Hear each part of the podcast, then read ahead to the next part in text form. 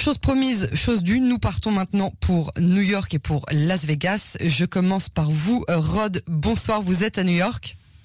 Bonsoir Yael, oui absolument. Bonsoir à vous aussi, Hébert. Vous vous trouvez donc à Las Vegas dans l'état du Nevada. Exactement. Je vous remercie tous les deux d'avoir accepté d'être les invités de notre journal de ce soir. Je voudrais commencer avec vous, euh, Rod. Vous avez voté il y a quelques jours déjà. Vous étiez accompagné de votre femme et de votre fille pour qui c'est la première fois euh, qu'elle se rend aux urnes. Est-ce que je pourrais vous demander tout d'abord pour qui vous avez voté? Oui, absolument. J'ai voté pour euh, Joe Biden. Alors, je crois savoir que vous n'êtes pas forcément euh, à fond dans les valeurs démocrates. Je dirais même que vous êtes carrément républicain, n'est-ce pas? Alors, je suis euh, républicain, conservateur de droite, euh, pour, pour parler à, vos auditeurs. moi, j'ai été élevé à la doctrine de Zev Jabotinsky, Bettari, Lech donc tout sauf tout sauf l'approche libérale, mais je suis 100% anti-Trump. Euh, pour euh, pour qui pour moi était un apprenti dictateur et mauvais pour le pays, mauvais pour le monde, même si j'applaudis et j'étais le premier à applaudir et à reconnaître que ce qu'il a fait en déplaçant euh, l'ambassade des États-Unis à Jérusalem, qui en effet avait été promis par, euh, par tous ses prédécesseurs et jamais fait, est un, est un grand pas, et comme les autres choses qu'il a faites pour Israël. Mais je prends, je garde, merci Monsieur Trump, et maintenant passons à autre chose. Alors Hébert, sans grand suspense, je vous ai convié parce que par contre, vous, vous votez non seulement républicain, mais vous votez aussi et surtout pour euh, Donald Trump. Parlez-nous de votre démarche électorale. Alors, d'abord, je ne vote pas républicain systématiquement. Euh, je suis euh, enregistré comme indépendant, ce qui ne me permet pas de voter aux primaires, que ce soit celle des démocrates ou celle des républicains. Et j'ai été pendant 25 années euh, démocrate enregistré comme tel. j'ai milité dans le Parti démocrate. j'ai même fait la campagne en partie pour bénévolement pour le père du gouverneur actuel, Mario Cuomo, du gouverneur actuel de New York. Euh, qui s'appelait Mario Cuomo. Et j'ai voté pour Clinton les deux fois. J'ai même voté pour Gore et Lieberman contre, contre George W. Bush.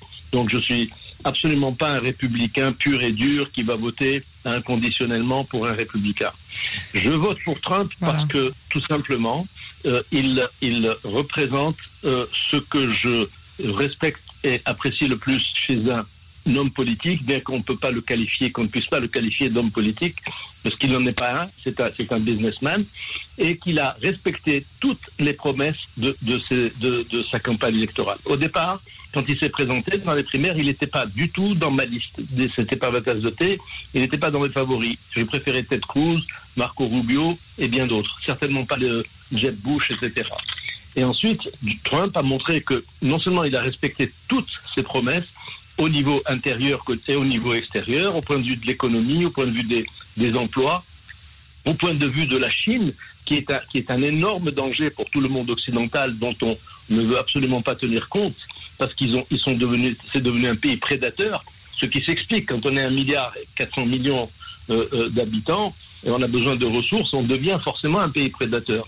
Mais c'est un pays qui est devenu dangereux, qui, qui, qui, qui essaye d'envahir ses pays voisins, etc. Et le seul qui se dresse contre la Chine, c'est Trump. Le seul qui a donné à Israël des avantages énormes sur le plan stratégique, aussi bien politiquement que militairement, c'est Trump. Alors, euh, excusez-moi de vous couper, mais alors quand vous quand vous nous parlez de l'homme et du respect de, de, tout ce qu'il a fait, euh, vous, nous dites il a respecté tous ses engagements électoraux. Euh, en même temps, la crise sanitaire, il l'a pas bien géré du tout. il a méprisé le Covid qu'il a finalement eu. Alors oui, mais je ne suis pas tout à fait d'accord avec vous. D'abord parce que la crise sanitaire se gère au niveau des gouverneurs dans chaque État. Et d'ailleurs, j'ai devant moi le tableau. Le, pire, le pire euh, euh, euh, score a été établi par New Jersey et New York, qui ont eu en, millions d'habitants, New Jersey a eu 1857 personnes et New York 1732 alors que la Floride a eu 784. Là, on dit que c'est mal géré, ça n'a rien à voir avec. Euh, euh, elle a eu trois fois moins que euh, presque trois fois moins, deux fois et demi moins que, New York. Et ça, ça c'est la gestion du gouverneur. Alors, qu'est-ce qu'il, en quoi il a mal géré? Il a géré comme en quoi il a plus mal géré d'ailleurs qu'en France ou dans un autre pays? C'est une inconnue, c'est quelque chose qui est venu. Il s'est entouré des meilleurs, dont Fauci ou qui croyait être les meilleurs. Fauci n'a pas été parmi les meilleurs. Et bon, il n'a pas respecté en ce qui le concerne le masque, mais il n'a pas interdit les masques. Mais donc, il n'a pas non plus encouragé les gens, il a méprisé les gens qui portaient le masque et qui respectaient la distanciation sociale. Non, non, non, il n'a pas méprisé. Non, il n'a pas méprisé. Moi, je suis ici, je, je vois ce qui se passe. Euh, euh, il n'a pas méprisé. Il a, il a, dit que chacun est libre de faire ce qu'il veut. Euh, moi, j'ai autour de moi des gens qui portent le, masque. Moi, je le porte. Et j'ai d'autres qui ne le portent pas. Bon, ceux qui ne le et qui vous mettent donc en danger. je voudrais. Je, peux juste. Oui, je, voulais donner la parole à Rod, absolument. Euh, euh, mon cher Hébert, euh, intéressant tout ce que tout ce que vous dites, comme quand je vous dis. toutes les promesses, j'en suis pas sûr. et là, je vais parler pré-Covid, parce que vous parlez chiffres.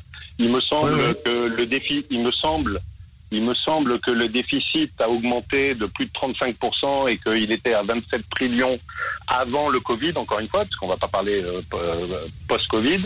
Et, et alors qu'il avait promis qu'en 8 ans, euh, il, il, annulerait complètement le déficit. Pour ce qui est de la Chine, euh, je, vais, je, vais, juste terminer parce que je vous ai laissé parler.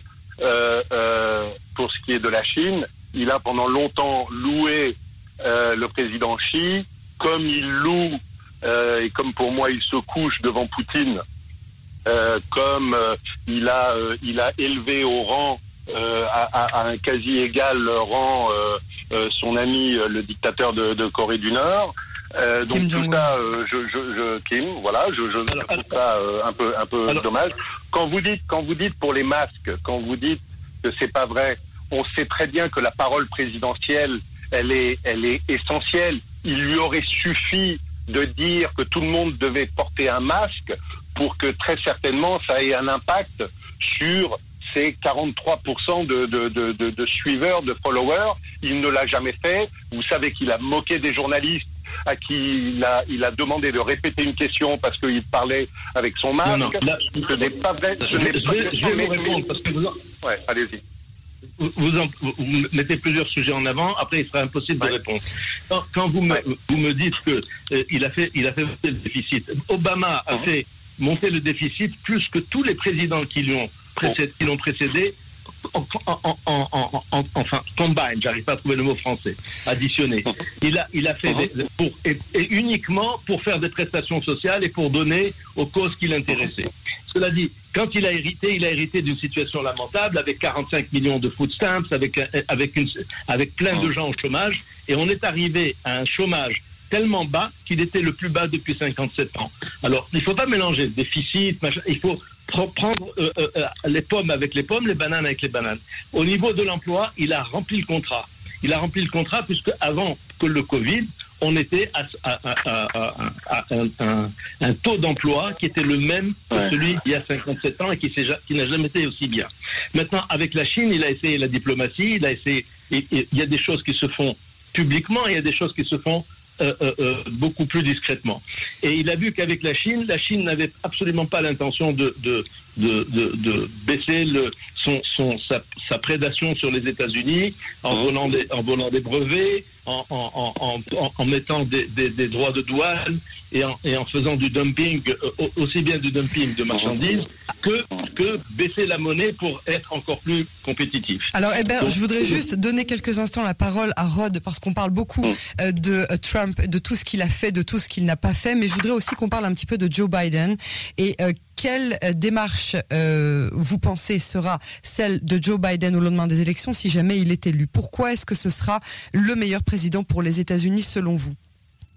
Alors, c'est très triste à dire. Je ne sais pas si ça va être le meilleur président. Je pense que ça sera le moins mauvais vu le choix euh, médiocre at best qui nous est proposé entre Trump et Biden. C'est de loin. D'ailleurs, Hébert, quand il parlait de Marco Rubio et d'autres, en effet, euh, on a euh, ça fait deux élections maintenant qu'on a à choisir entre euh, mauvais et, et la plus mauvais. et le choléra, c'est ça que vous êtes en train de me dire. Entre, voilà. Et, et, et, alors, je pense moi que après quatre années, euh, Trump est un génie de la com, est un génie du marketing, mm. est, est, est, un génie de la communication politique, même s'il est assez nouveau dans la politique.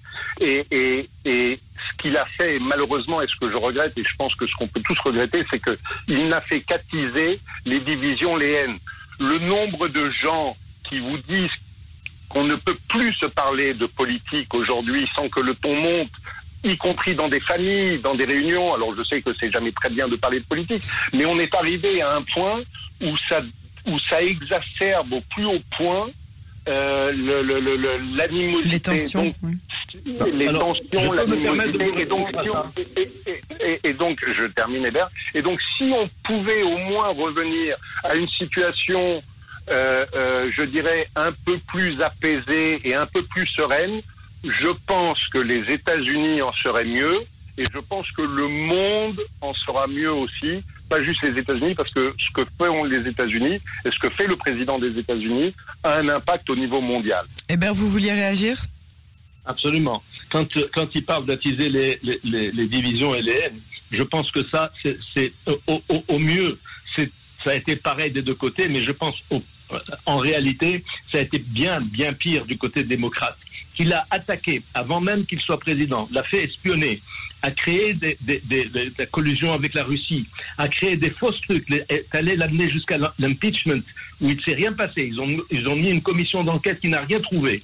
Et il y a une, une rage des démocrates parce que Hillary Clinton n'est pas passée et qui n'a pas arrêté une seconde. Ils n'ont pas laissé gouverner. Et malgré ça, il a fait le boulot.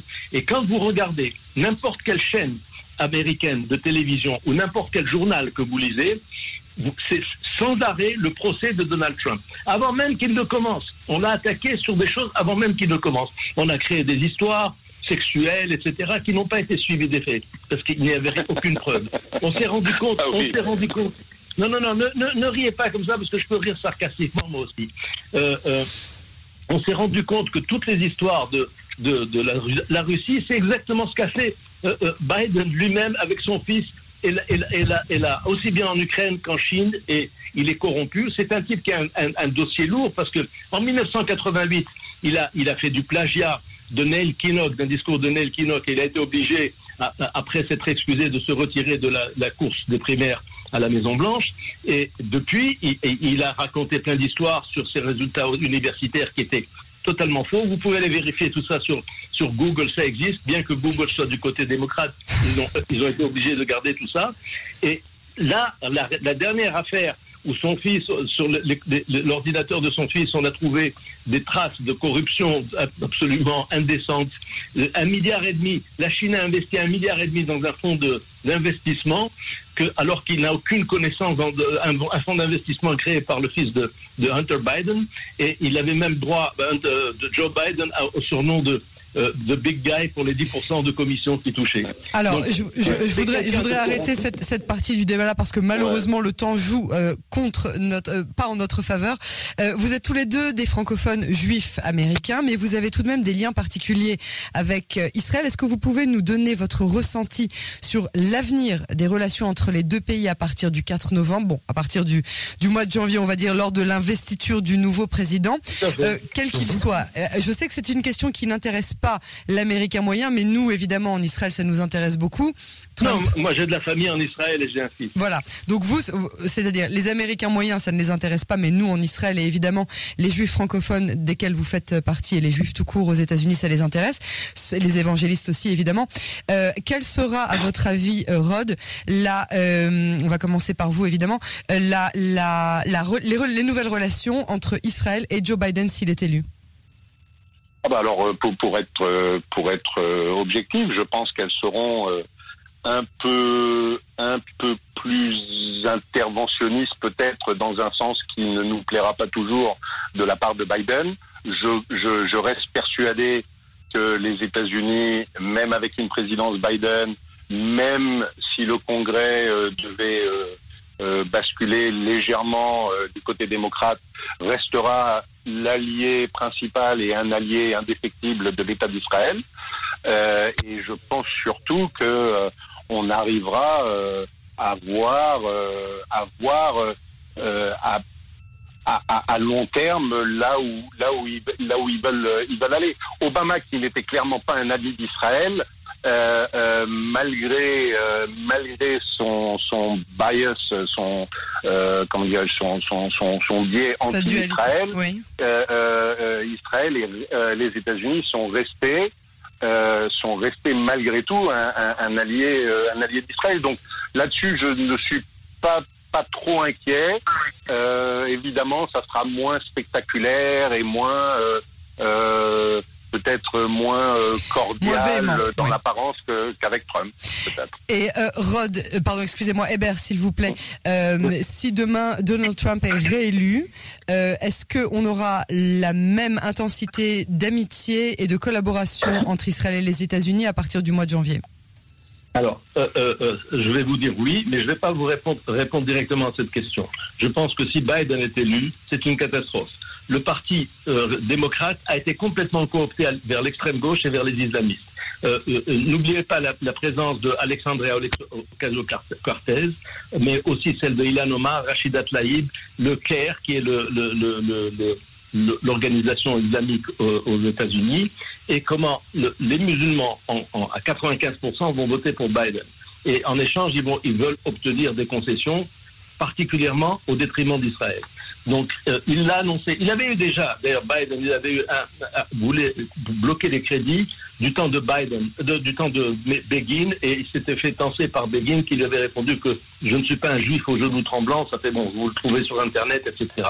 Biden n'aime pas Israël, il l'a montré à plusieurs reprises, et en plus, maintenant, parce que comme les pays arabes ont, commencé à changer, à se rapprocher d'Israël pour certains d'entre eux, il, il, est, il est derrière l'accord le, le, nucléaire iranien. Et de ce côté, c'est une victoire magnifique pour l'Iran et qui va pouvoir s'armer comme, comme elles veulent et qui n'auront aucun obstacle en face d'eux.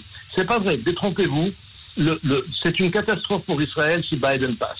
Bien sûr, ils vont pas jeter complètement Israël, mais ils vont la mettre dans des positions comme l'avait fait Obama, avec, avec plein d'inconvénients. Et il a fallu qu'on l'aime ou qu'on l'aime pas, il a fallu l'adresse de, de, euh, Netanyahou pour pouvoir tenir sous la pression d'Obama.